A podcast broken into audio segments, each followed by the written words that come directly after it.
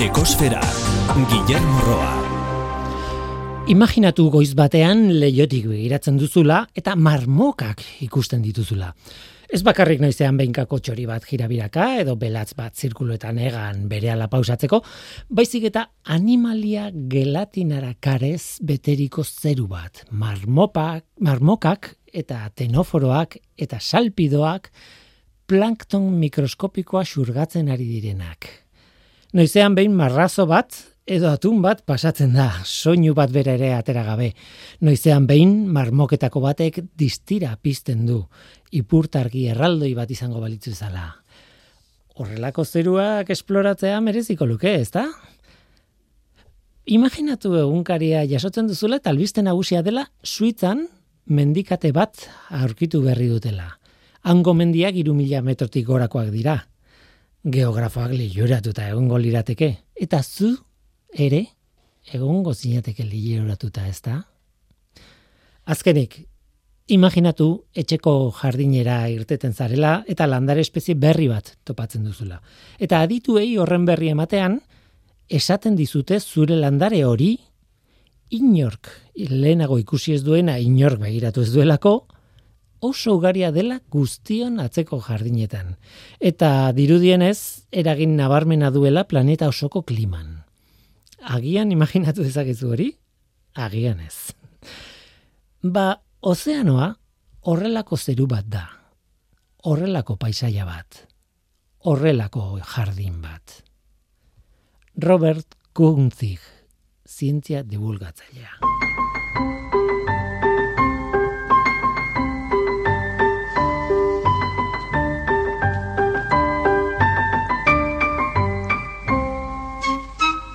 Kaixo denoi ongitorri ekosferara. 2000 urtean Robert Kunzik divulgatzaile estatu batuarrak ozeanografian aditua Mapping the Deep liburua argitaratu zuen. Aurretik irakurri dugun zati hori liburuaren hasiera da. Hasiera polita. Berez, liburu ez da oro itxasoari buruzkoa, baizik eta itxas ondoari buruzkoa. Baina hasiera honetan itxasoa ikertzeko beharra aldarrikatzen du berak. Sarreran ozeanoen uraren volumenaren datua ere ematen du, berak milatan ematen du. Kalkuloa ondo egin badut, ia bi mila milioi kilometro kubiko ur dago ozeanoetan. Eta hori zer da, asko da gutxi? Bueno, ba, asko da. Ozeano guztietako ura da, gainera. Irudikatzen laguntzeko, ur horrek kubo perfektu batean bilduko bagenu, dado perfektu batean, alegia, kubo horren aldea mila berreunda irurogei kilometro luze izango litzateke gutxi gara bera. Bilbotik erromara lerro zuzenean dagoen distantzia edorlako zerbait. Urrasko da, eta urrasko hori ondoan dugu. Baina urruti gaude hor dagoena guztiz esagutzetik. Liburaren aldarrikapena zen estatu batuetan diru gehiago sartzen zela espazioko ikerketan itxasokoan baino hemen agian egoera beste bat da, nasaren parekorik ez dugulako, ez da. Espazioko ikerketak ez du itxasoarenak baino diru gehiago jasotzen Euskal Herrian, baina galdera ez da hori. Galdera da, itxasoaren ikerketan sartzen dugun dirua nahikoa ote den ala ez. Denetarako iritziak ongo dira, ez da bai datu egiteke, baina beti izango da aldea esaten dute dugunaren eta inbertitzen dugunaren artean. Itxasoa ikertzea garrantzitsua da, bai, bai, bai alde positiboa bilatzeagatik, esan behar da, 2000-tik ona gauzak aldatu egin direla. Nire ustez, obera, mm, nahiko, ba, segurasko ez, baina aldatu egin dira. Iritzi pertsonala da, behintzat. Mapping the Deep liburuak abentiz saria eskuratu zuen. Gaur egun Royal Society Winton Prize for Science Books deitzen da, baina, bueno, sari bera da, eh? abentiz sari huri merezi du liburu horrek, asko gainera. Besteak beste kontatzen duelako zergatik den itsasoaren ikerketa beharrezkoa eta harritzeko moduko argudioak ematen ditu.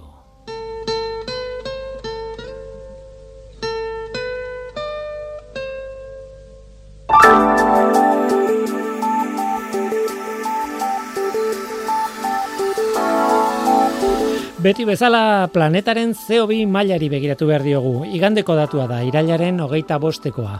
CO2-ren konzentrazioa, lareun dama bost puntu zazpi zero ppm-koa da, manun sumendiaren behatokian neurtua. Eta iazko egun bereko datua, lareun dama iruz, koma zero sortzi ppm izan zen, ia iru ppm-ko aldea. Joera ez daldatu. Aurten gozeo biraren konzentrazioak jarraitzen dugu iazkoa baina altuago izaten. Eta hori ez da berri ona, beti esaten dugu. Zeo biren konzentrazioarekin kezkarik ez izateko, datua berreunda laurogei ppmkoa izan barko luke gutxi gara bera, eta ez lareunda mase inguru.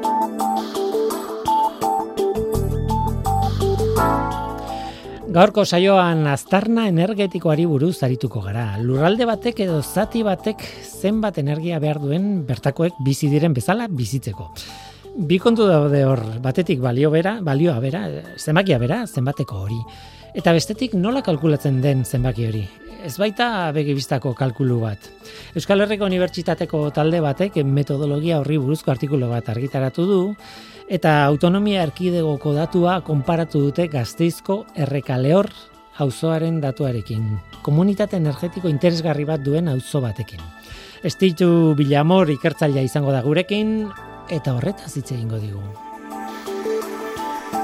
Hori da gure gaurko eskaintza, zu ongietorria zara. Murgildu zaitez gure ekosferan.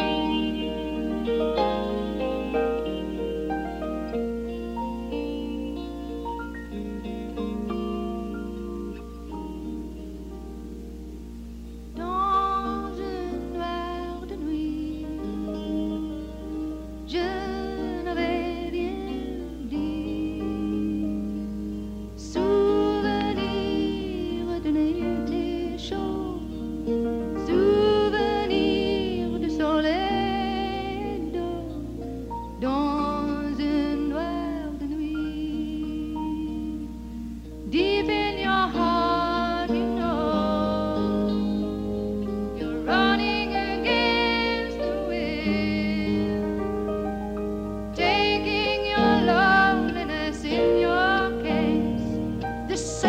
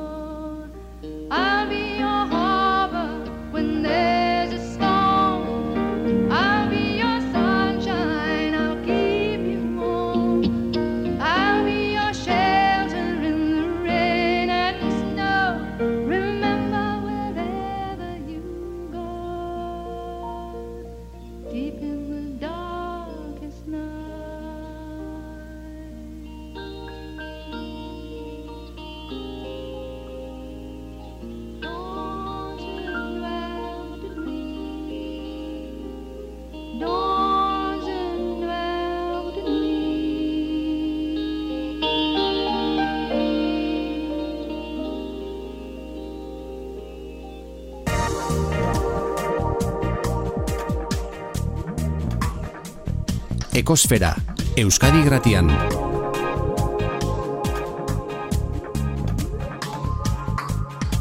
Ekosfera. Gaur ekosferan, bueno, kontzeptu tipiko bat, ekarriko dugu, tipiko azken, azken urte hauetan, aztarna energetikoa.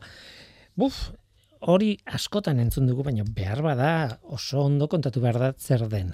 Bi arrazoiren gatik, bata da, bueno, ba, definizio bat behar dulako bere horretan, eta behar bada mundu guztiak ez, ez du entzun edo irakurri zer den aztarna energetikoa, eta bestetik, ba, xeetasun asko egin behar direlako, eta asko hitz egin behar da, bueno, aztarna energetiko hori nola neurtzen den, zertarako neurtzen den, edo nola doan kontua.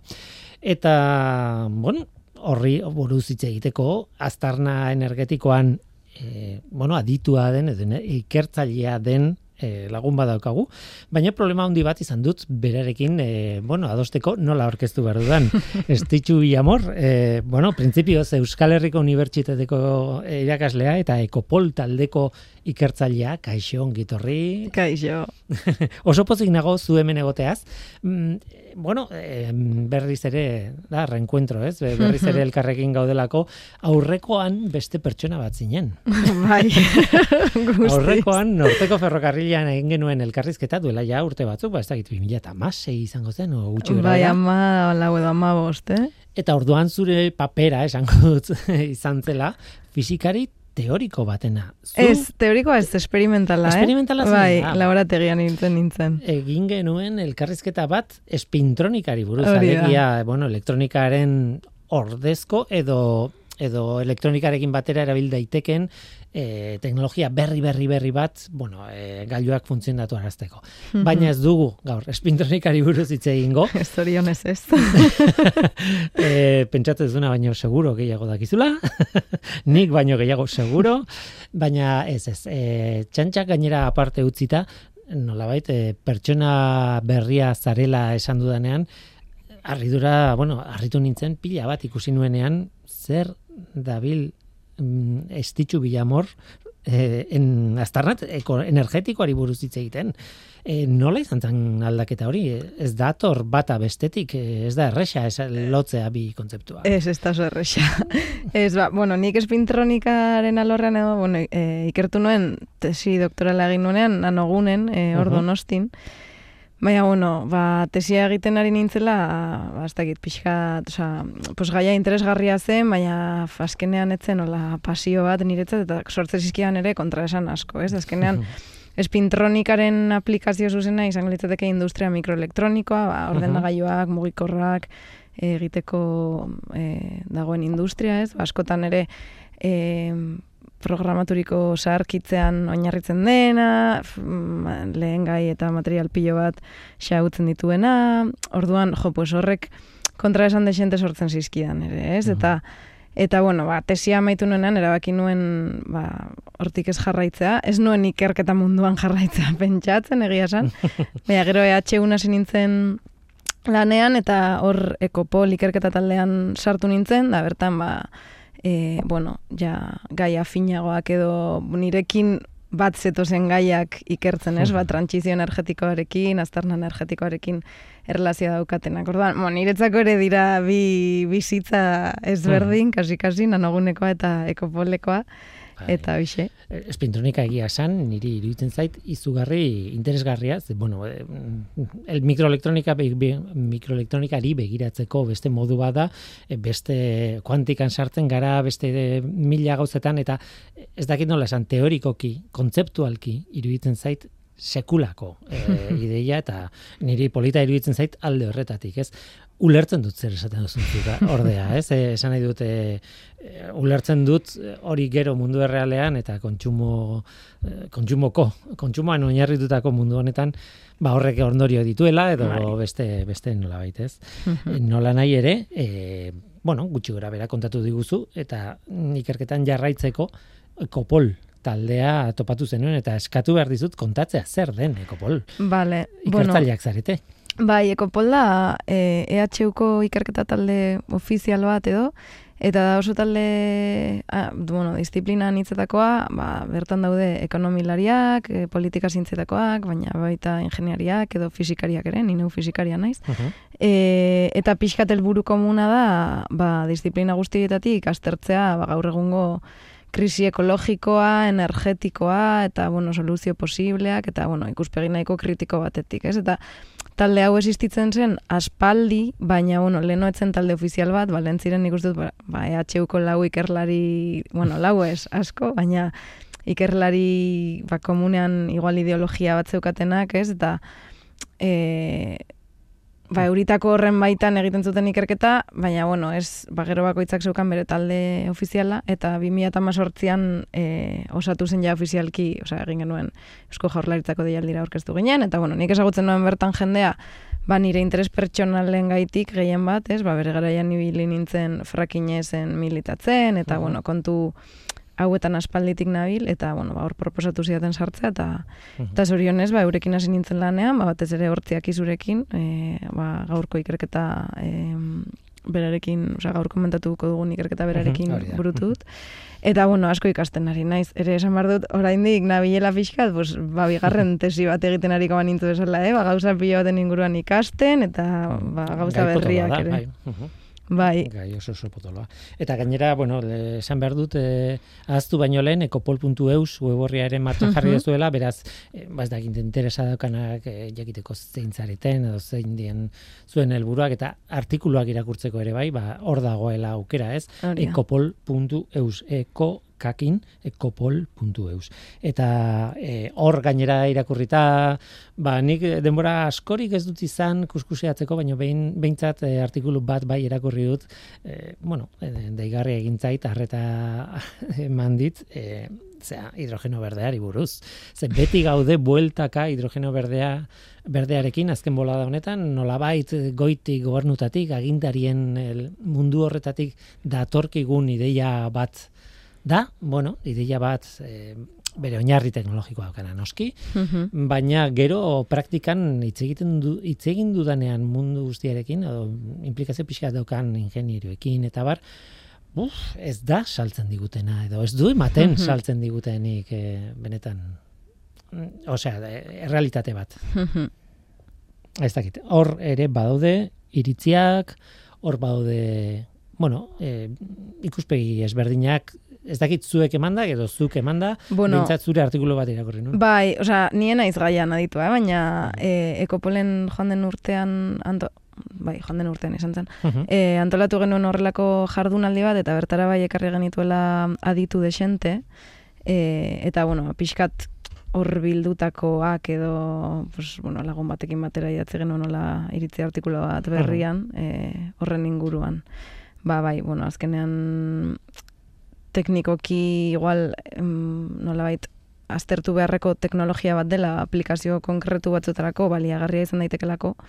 Baina bueno azkenean ondorioa izango litzateke betikoa ez? Azkenean ba, eredu honen energia mugagabea asetzeko edo ba bueno hidrogeno alde batetik energia vektorea da ez da energia iturria Eta, bueno, liarragarria izan daiteke e, kontu batzutarako, baina, bueno, eredu guztia aldatzea izango litzatekela berez gakoa, ez? Osa, bestela sortu beharko genuken energia hidrogenoak gero hori metatzeko ba, gehiagizkoa izango litzateke ere, bai.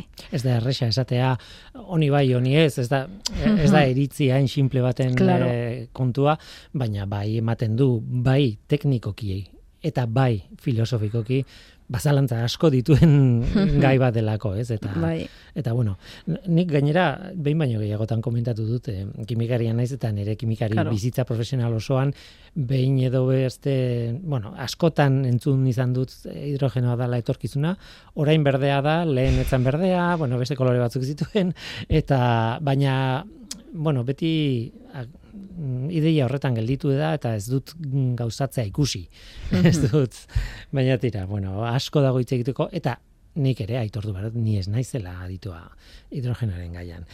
Tira, guazen, aztarna e, e, energetikoaren kontu honetara, eta, bueno, eskatu behar dizut, pixka bat e, kontatzea zer egin duzuen, zer publikatuko duzuen orain e, azaroan, e, Sustainable Production and Consumption aldizkarian, e, ze, bueno, hor, konparaketa bat egiten duzuen nola bait, e, gazteizko auzo jakin batena, bueno, erkidego osoarena, ez? E, e, ze Euskadirekin nola baitez, eta zergatik horiek zer dan errekaleor auzo askea, horrela ditzen da, errekaleor auzo askea, zer den eta zergatik aukeratu duzuen eta zer emaitza topatu dituzuen, bueno.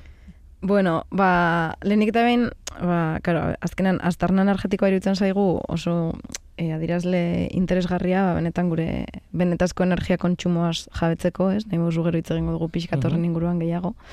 Baina aztarna energetikoa hau kalkulatu izan da lehenago herrialde mailan, ez? E, baina maila txikiago batean e, kalkulatzeko metodologia, ba, bueno, etzegoen e, bueno, teorikoki bai, baina praktika ba, etzegoen garatua edo guk mm. dakigula inork ez du kalkulatu komunitate txiki baten azterna. Orduan interesgarri iruditzen zitzaigun metodologikoki alde batetik e, eta horretarako, bueno, lehenengo egin dugu eskala bat estatu Espainia, o sea, eskala salto bat estatu Espainiarretik e, Euskal Autonomi erkidegora, ez? Hori ere kalkulatu dugu.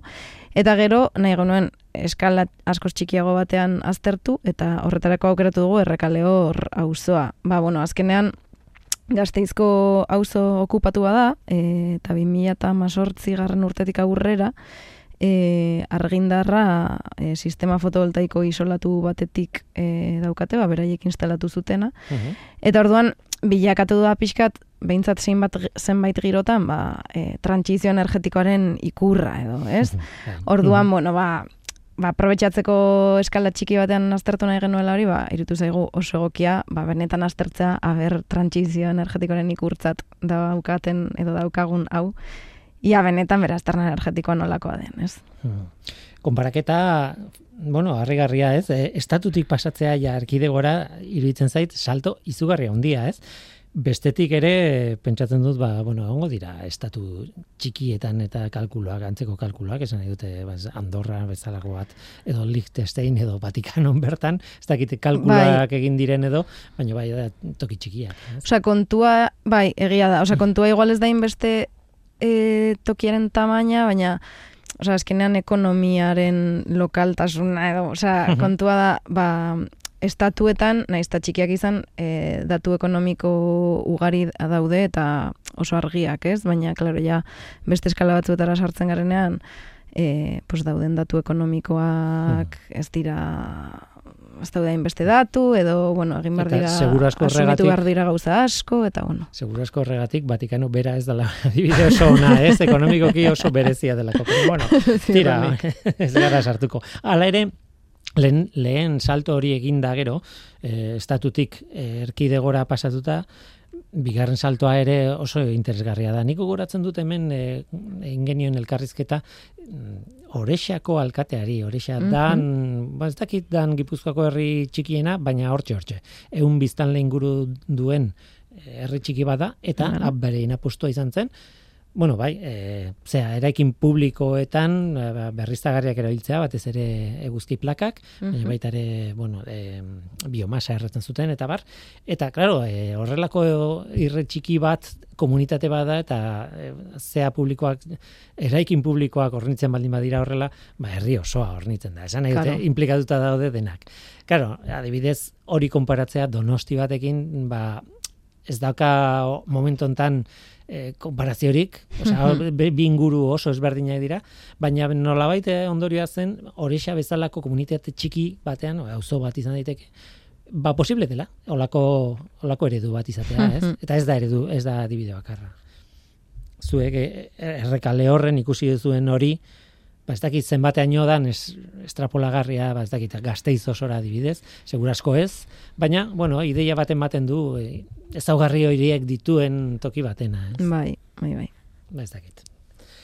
Eta, bueno, e, kontatu duzu nola neurtzen den normalean, e, aztarna ekolo, ekologikoa atertzen zait. Aztarna energetikoa, barkatu. Vale, e, bueno, lehenengo zengo izut igual zer den, vale? Ze, e, normalean, energia kontsumoari buruzari garenean, e, baskotan bakarrik fijatzen gara zuzeneko kontsumoan, ez? Ba, dela, hmm. igual, et, oza, norbanako gisa, ba, etxe bizitzan egiten dugun kontsumoan, ba, dela argindarra edo gasa edo dena delakoa, edo ba, gure ibilgailuetan e, sartzen dugun gasolina edo diesela. Eta askotan hortan gelditzen gara, eta politika publikoak ere, trantzizio energetikori dago kionak edo, ba, hor gelditzen dira. Baina, aztarna energetikoaren baitan, ere sartzen da, em, kontsumitzen ditugun produktu eta zerbitzu horiek ekoizteko erabili den energia, ez? Askotan hori herrialdearen baitan, osea herrialdearen industrian bertan ematen da eta orduan, pues, askotan herrialde mailan erabiltzen den indikatzaile bada herrialdeko energia primarioaren hornidura, uh ba herrialdeko etxe bizitzetan, industrian, zerbitzuetan eta garraioan gastatu dena, baina hor ere galtzen dira e, eskutuko energia fluxuak deitzitugunak. Adibidez, kanpoko herrialde batean e, produzitu den zerbait, e, jo que se ba, imaginatu nik txinan fabrikaturiko mugikor bat e, erosten dudala, ba horren atzean dagoen energia kontsumoa, hori produzitzeko erabiliden energia, ba normalean txinari egosten zaio, baina benetan niri egotzi bar zait, ez da? Ni, ni naiz gero hori erabiliko duena. Orduan, aztarna energetikoak hartzen du guztia kontutan. Osa, herrialdearen barnean kontsumitu den energia, baina baita kanpoko herrialdetan kontsumitu dena guk e, kontsumitutako gaiuak edo ekoizten. Eta hori kalkulatzen da, e, bueno, input-output deitzen den metodologia baten bitartez, ba, dira, dira olako e, salerosketa taula, bueno, komertzio taula internazionalak, horregaitik lehen aipatu ditut datu ekonomikoak, ez, herrialdekoak edo beaekoak edo errekale horrekoak. Eta, bueno, ba, guk e, pasatzeko maila txiki batera, ba, egin duguna izan da, bueno, alde batetik, errekale horreko kontsumo zuzena, osea, txe bizitzetakoa eta garraiokoa kontabilizatu, baina gero egin, izan, egin duguna izan da, e, bertako biztanle askori, ba, olako inkesta ekonomiko bat egin mhm. urte osoko gastuekin. Eta, bueno, gero datuak egokitu behar izan ditugu, ba, beste taula hoiekin kompatibileak izateko, eta bar, eta horrela lortu dugu azterna energetikoa. Mhm. Em, bueno, zalantza sortzen zait, egia da, adibidez, jarri duzun adibide horretan telefono bat erosten baldin badut, eta jatorriz txinan fabrikatu baldin badute, ez dela e, gehitu behar nolabait txinako e, zean e, astarna energetikoan hori, baizik eta hemen. Ja, baina orduan kendu inberda handik, esan dute komplikatua izango da, ez? Oso komplikatua izango da kalkulua eta... Bai, baina, karo, kontua da, osea, azkenan errealagoa da, osea, da kontsumoan oinarrituriko diagnostiko bat egitea, ez? E, bestela, ematen du iparralde globaleko herrialdeek gerota gutxiago, gerota energia gutxiago kontsumitzen dugula, eta gure ekonomia aziz doa, orduan badirudi desakoplamendu bat ematen dela ekonomiaren eta energia erabileraren artean, ez? baina gero benetan ez, benetan egiten duguna da gure produkzio guztia deslokalizatu, eta azkenean globalki horrek energia kontsumo are handiagoa dakar, ez? Orduan jo, horretaz jabetzeko importantea da. bai. Mm, adibidez, eh, energia berriztagarriek eskatzen duten teknologia ez da garbia, esan nahi dute e, eoliko bate egitea, ez da e, garbia, inundik inura, behar dira besteak beste, bueno, goza asko behar dira eoliko batean, e, palak nola inda dauden, eta bar, horretaz ez da asko hitz egiten, baina, bueno, ez da inundik inura berriztagarria, ez, pala bat egitea. eta, baina adibidez, e, bueno, energia bera sortzeko e, motorean, e, adibidez erabili behar dira metalak, eta metal horiek atea behar dira nahi eta nahi ez, mm, bueno, meategietatik, eta meategi horiek nun dauden, ez, eta hor metal oso bereziak erabiltzen dituzte, ez, bai. praseodimia, neodimia, eta holako gauzak, eta, e, eta hori e, erauztea, e, claro, badakigu ez dela garbia, orain batzuek esaten dute, bueno, hortik pasa behar gara, bai ala bai, nahi baldin baitugu, e, nahi badugu dena oinarritu berrizagarrietan. Ordan kontua ez da erresa, eh, erabakitzen. Ez, ez, da eta, erresa. Eta zuk eh, aipatzen zuen astarna energetiko honetan, gora bera hoiek azalduko dira, claro. Bai, claro. O sea, bueno, a ver, azkenean guk ere, o sea, gure metodologia, jo que se oso estandarra da, eta igual ez da sartzen xeetasun pilo batetan, ez? Osa, holako xeetasun guztiak igual ez dira agerian geratzen. Baina horren atzean, ba, bai, bai dagoela guzti hori, noski. eta, da, eh? eta aztarna energetikoa aparte, ez? Ja sartuko bagina aztarna materiala kalkulatzen, ez? Ba, berriztagarrietan, ba, zuk esan dituzun claro. e, mineral berezi guztiak, eta ba, pentsa. Bai, bai, gai komplexua da, eh? oso komplexua da, eh? ez da, ez da erresa esatea, honen alde bai, eh, hain argi zergati, osea, honen alde bai, deno gaude alde, baina eh, irudikatzen dugulako egoera egonkor on bat, ez? Eta ez gara iritsi. Bai, eta askotan da honen alde bai edo ez, eta nola, ez? Osea, hori da. bai. Bai, azkenan ere nik uste dut argi dagoena da daukagun ereduarekin eta osea azkenan oinarritzen dela etengabeko azkunde batean, ba etengabeko azkunde Mhm. ekonomikoa, baina baita etengabeko kontsumoaren azkundea, ba horrekin ez dagoela teknologiarik hori Mhm. asetu dezakenik, ez? Ez mm, hidrogenoa, ez berriztagarriak, e, orduan bargi dagoena da energia kontsumoa murriztu egin behar dela eta egonkortu egin behar dela. Eta eta bueno, pues pixkat kontsumo hori nolakoa den eta Mhm. bedenetan murrizten den edo ez ikusteko, ba, bueno, horretarako ere erabiltzen da Mhm. e, aztarna energetikoa, ez? Indikatzaile moduan. Bota dituzun ideiak aditu guztiak esaten dute, eh? Ez bakarrik eh, nola lortu berriztagarriak egitea, ez dakiz zer, eh, erainkortasuna ordinitzea, eta ez ez ez gainera, kontsumoa murriztu beharko genuke. Bai, bai, claro. Ez, hori, ideia hori dago leku guztietan, ez, egia esan. Tira eta emaitzei begira, e, goazen konparatzea errekale auzoa, e, bueno, Euskal Autonomia Erkidegoarekin. Mhm. E, hor baita ere gora berak dituzue eta topatu dituzue mota guztitako e, zenbakiak, ez? Gora Bai. eta bera direnak ez dira errexak interpretatzen gero ere. Ba, bueno, horrela igual banatuko ditut e, energia kontsumo zuzena, ba, lehen aipatu dana, etxe bizitzetakoa eta garraiokoa, eta zeharkakoa, osea, Mhm. produktu eta zerbitzuetan txertatuta dagona, ze oso ezberdinak dira. Ba, zelenik eta ikusten dugu, e, energia kontsumo zuzena handiagoa dela errekale horren. Garraioan, e, e, bai, bilgaiu pribatuetan egiten den kontsumo handiagoa da, baina, bueno, modu harrigarri batean, etxe bizitzetan egiten den kontsumoa ere handiagoa da EAen baino. Mhm. E, uneko berrogeita bost handiagoa gainera. Asko esango dela, baina nola da posible, errekale horren sistema fotovoltaikoa daukateta. bueno, baina kontutan hartu behar dugu, ba, energia ez dela bakarrik elektrizitatea, eta energia ez datorrela bakarrik sistema fotovoltaikotik, eta karo parte handi bat errekale horren ba, behar dute e, etxe bizitzak berotzeko. Eta horretarako ba, sistema fotovoltaikoa ez da batere eraginkorra eta Mhm. egurra behar dute. Orduan errekale horren egiten duten egur kontsumoa oso oso handia da. Da, bueno, euren kontsumo, etxe bizitzetako kontsumo osoaren euneko laro bi, Mhm. eta horrek egiten du asko igotzea energia kontsumo totala. Ba, Bueno, hor- handia da, eh? Bai. Egur kontsumoa, eh? oso handia da. E, bueno, guztira ere egia da, e, bueno, e, ez dut aipatu, e, sistema fotovoltaikoa bakarrik dela etxe bizitzetako kontsumoaren euneko laua. Osea, que, Laua. bai, super, osea, ikustita zifrak ez esaten duzu joe. Montatu dute txiringito guztia eta bakarrik euneko laua dintzako balio di. E, eta bueno, ixe, pues igual ere aipatzea, azkenean ba, biomas eta sistema fotovoltaikoa kontutan hartuta, ba, etxe bizitzetan batez ere energia berriztagarria kontsumitzen dela, baina bueno, biomasa kontsumitzen duten kantitatean kontsumituta, ba, ba, bueno, ba, euneko amarrean edo gainditze dituela eaeko basoen kapazitateak orduan hor ere, ba, bueno, berriztagarria, baina kako txartean. Hori etxe, bizitza, etxe bizitzetako kontsumoari dagokienez, baina gero begiratzen badiogu e, kontsumo ez zuzenari, osea, produktu eta zerbitzuetan txertatuta dagoen energia horri, ba kasu horretan errekale horrekoa izugarri jaisten da e. EAEkoarekin konparatuta.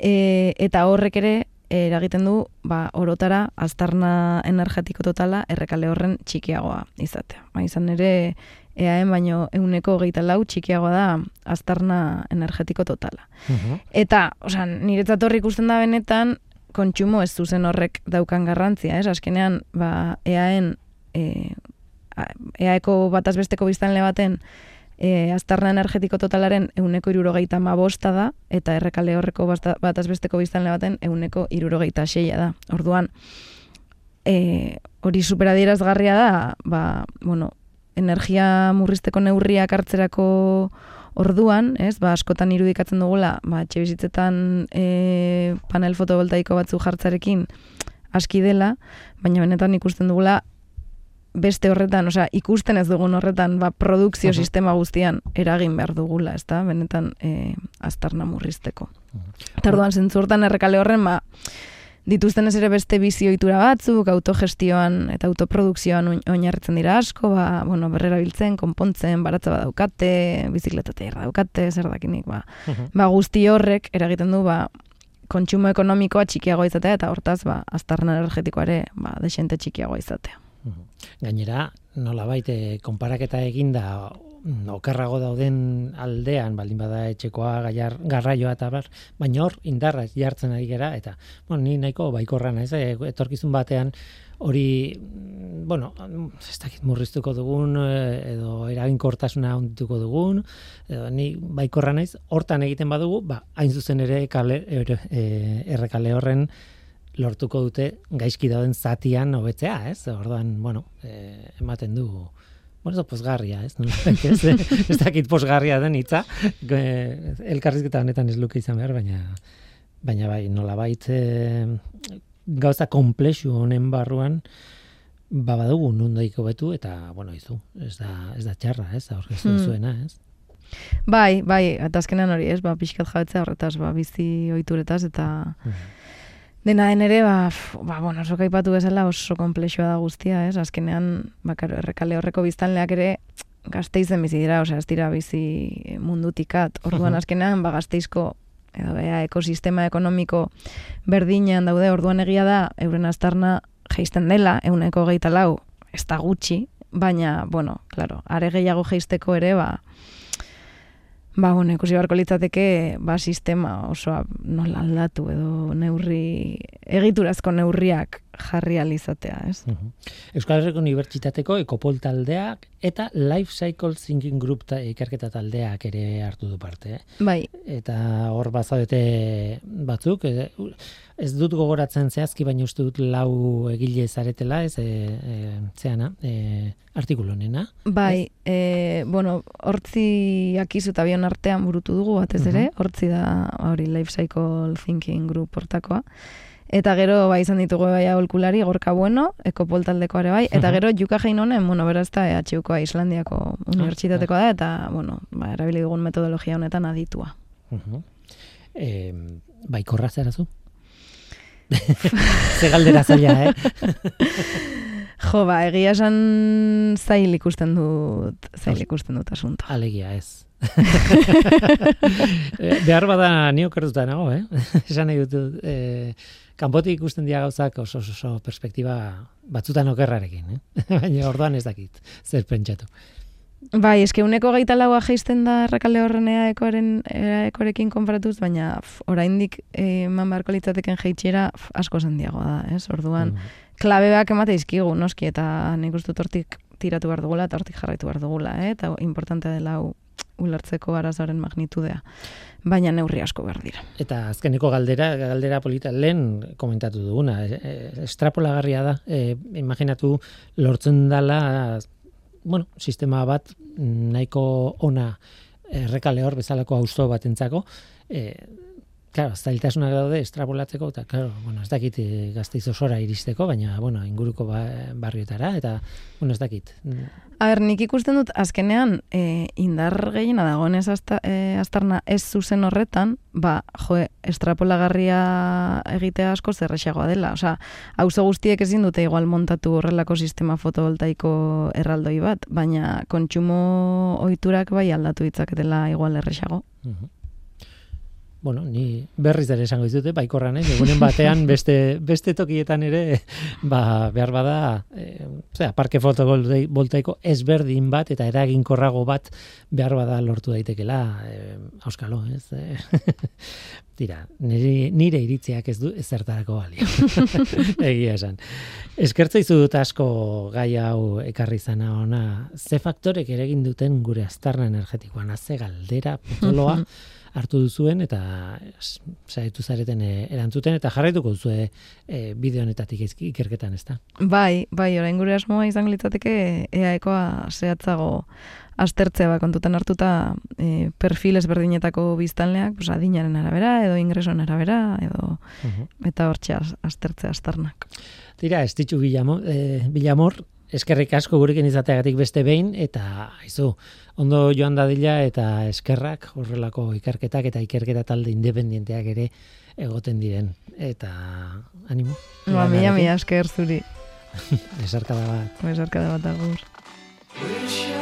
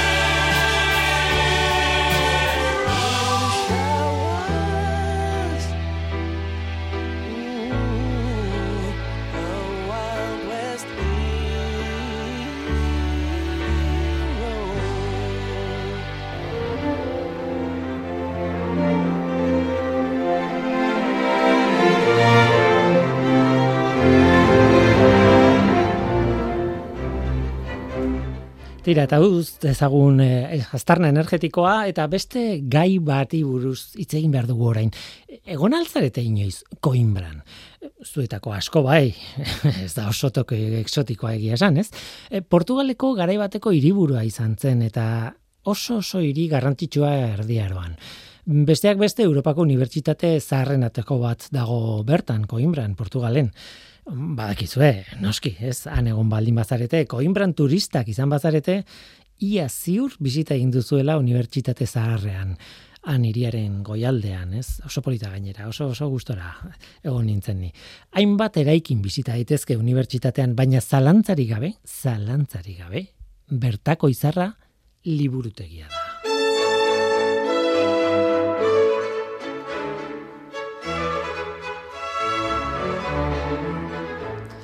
Liburutegia ez da unibertsitatea bera bezain zarra. unibertsitatea malaugarren mendearen hasierakoa da, erdiarokoa, mila irureun da sortzikoa. Eta liburutegia aldiz, eme sortzigarren mendekoa, Johann Sebastian Bachen garaikoa, mila zazpireun da mazazpian egin zuten, inauguratu zuten. Beraz, unibertsitatearen sorrera baino, lareunda bederatzi urte geroagokoa. Hm. Liburuteki Joaninoa deitzen zaio, e, Portugalgo Joan Bosgarrenaren omenez. E, egia esan datuak alde batera utzita, berdin du. Era bat gomendagarria da liburutegia ikustea. Izugarri polita da. Liburu zarrez beterik eta tokia bera ikusgarria. Den egurra, gela dekoratuak, altuak, bueno, e, baina oso oso politak. Sekulako xarma du toki horrek.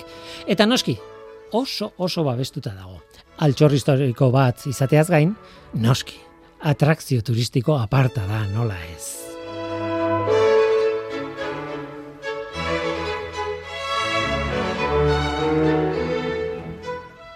Babesaren kontua hitz egin behar nuen gaur. Eh? Horrelako toki batek degradazioaren kontrako babes haundi bat behar duelako papera eta egurra, bueno, eta eraikina bera noski, baina papera eta egurra horiek dira batez ere babestu beharrekoak liburutegi joaninoan. Egurra eta oso oso oso garrantzitsua papera babestu behar da. E, bertara sartzen diren turistek ezin dute argazkirik egin. Zai usten, behintzat. Ez flasharekin, ez da flashi gabe aterata ere. E, baina paperak beste problema batzuk ematen ditu. Bueno, papera oso sentikorra da, batez ere paper zarrak eta e, argiarekin, ez? Pari papera horitu egiten da, hori kolorea hartzen du, ligninaren degradazioarekin, lignina da paperaren osagaietako bat, ez? Ba, degradatzen denean, pixkanaka mm, kolore horia hartzen du, eta prozesu hori argiak eragiten du, beraz, argia oso kaltegarria da, paper zaharrentzako, ez? Eta, eta honetara nahi nuen iritsi, bizidunek ere jaten dute papera. Bakterioek eta onjoek ondatzen dute papera, jaten dute nahi baduzu papera, mikroskopikoak dira, eta jaten dute, eta denbora luze ziraunarazi nahi baduzu papera, ba, bueno, babestu haien kontra, babestu behar da, bakterioak eta onjoak, ba, bakoitza bere produktuekin, eta barrez. Baina hi ez gain, beste mota bateko bibliografoak daude, beste mota bateko paper jaleak. Sitxak eta antzeko intsektuak.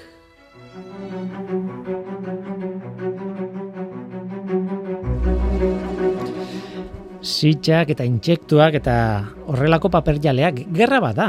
Liburutegi oso handi bat, liburu asko, papera leko guztietan eta lehenago edo beranduago intsektu paperjaleak agertzen dira. Konponbidea, ba noski, plagizidak eta antzeko sustantziak erabil daitezke eta erabiltzen dira, pentsatzen dut baina behar bada seguruagoa da paperarentzat, paper jaleak jaten dituzten animaliak erabiltzea. Horregatik, Koinbrako liburutegi joan ninoan, xaguzarren koloniak daude.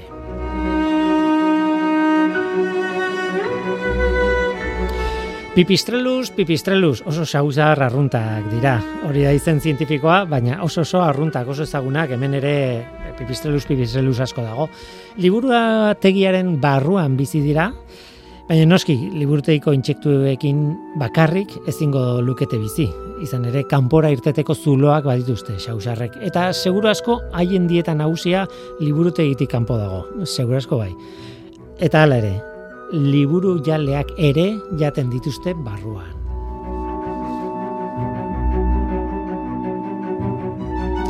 Inork ez daki noiz sortu den Koinbrako liburutegiaren sausarren kolonia. Zaindariek edo, bueno, behintzat, e, gogorat, o, idatzita utzi dutenez, ba, emeretzigarren mendetik esagutzen dira, esagutzen da kolonia hori, baina euskalo behar bada lehenagokoa izango da. E, egia da, sauzarren gorotzetatik babestu behar dela gaur egun ere, e, bertako maaiak, altzariak eta abar. E, baita, bueno, emesortzi garren mendeko piezak daude, altzariak daude. Beraz, horiek babestu behar dira e, bueno, gorotzetatik, ez? Zaindariek manta berezi batzuekin estaltzen dituzte eta hurrengo gunean kendu. Lana da, lana da, baina xabusarrak izateak abantaila handiagoak ekartzen ditu kontserbatzaileek badakite hori, desabantaileak baino handiagoak dira abantailak. Saguzarrak papera babesteko, liburua zarrak babesteko, eh? ideia kuriosoa da, eta ez da koinbrakoa adibide bakarra. E, Portugalen bertan, Mafra herrian, baita Portugalen ere, irureun urteko liburutegi bat badago, eta han ere bada saguzarren kolonia bat. Han ere, sartu atera egiten dira janeri bila liburutegitik, eta han ere, erabiltzen dituzte saguzarrak, paper jaleetatik liburuak babesteko.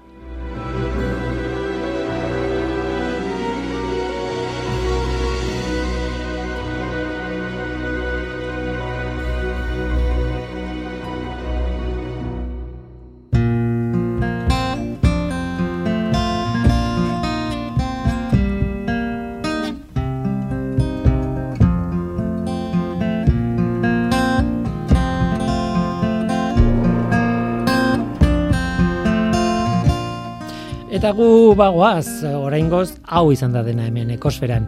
Mikel Olazabal teknikan eta ni Guillermo Roa mikroan. Aste hona izan, agur! I grew up here all of my life But I dream someday I'd go Where the blue-eyed girls and the red guitars and the naked rivers flow. I'm not all I thought I'd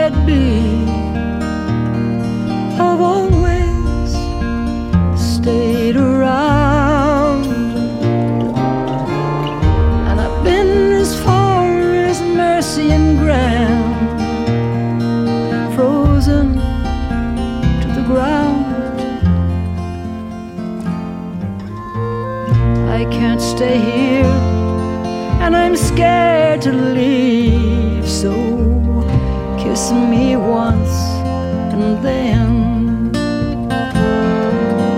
I'll go to hell. I might as well be whistling down the wind. Buses at the corner.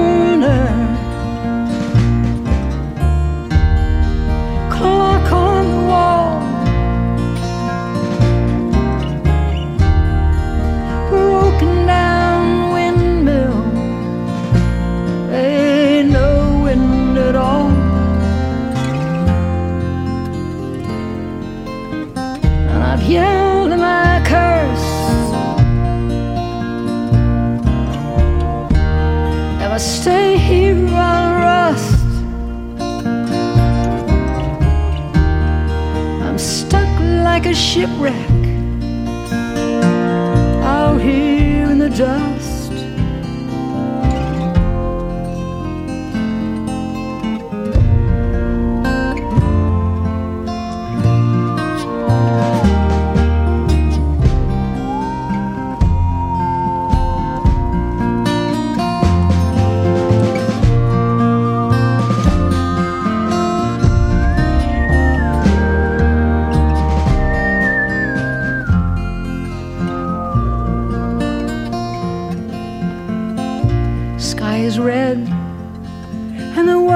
is on fire and the corn is taller than me.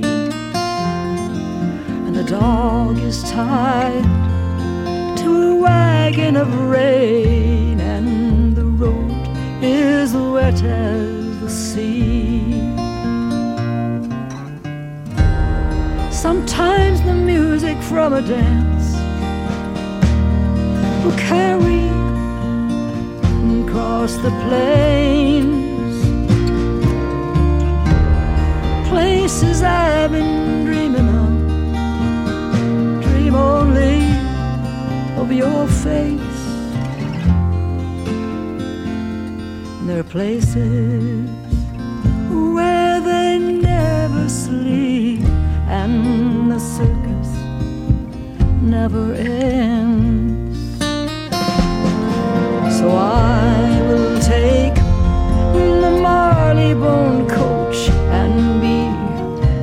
down the wind.